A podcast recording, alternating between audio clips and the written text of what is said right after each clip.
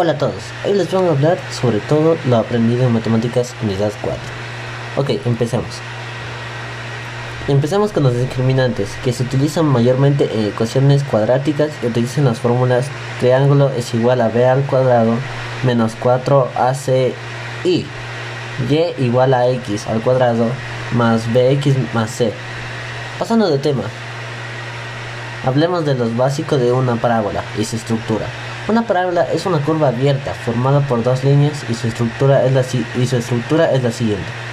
Raíz, eje de simetría, recorrido, vértice y puntos de intersección. Vamos a profundizar un poco sobre su estructura, empezando por la raíz, que son los valores que pasan por el eje X de la parábola. Seguimos con el eje de simetría, que es una línea imaginaria que divide las líneas simétricamente. El vértice es donde se cruza el eje de simetría. El recorrido. El recorrido viene siendo lo que sería la parábola, que es el conjunto de las variables, y finalmente pasemos con los puntos de intersección, que son por donde se cruza la recta. Pasemos rápidamente a las ecuaciones y funciones cuadráticas.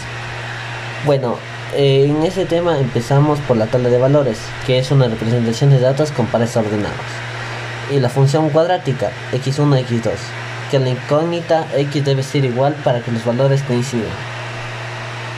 Y por último, y por último, el tema que vamos a abarcar hoy son los desplazamientos, empezando por la horizontal, que en, los cuales eh, se usa el sentido lógico y es el siguiente. Si h es mayor que 0, y es igual a x al cuadrado, se desplaza hacia la izquierda, eh, dependiendo de, de h unidades. Si h es menor que 0, y es igual a x al cuadrado y se desplaza hacia la derecha. Y finalmente, el vértice de la parábola, que es eh, paréntesis menos h, eh, coma 0 al, al paréntesis. El eje de simetría es x igual a menos h. El vertical es el siguiente.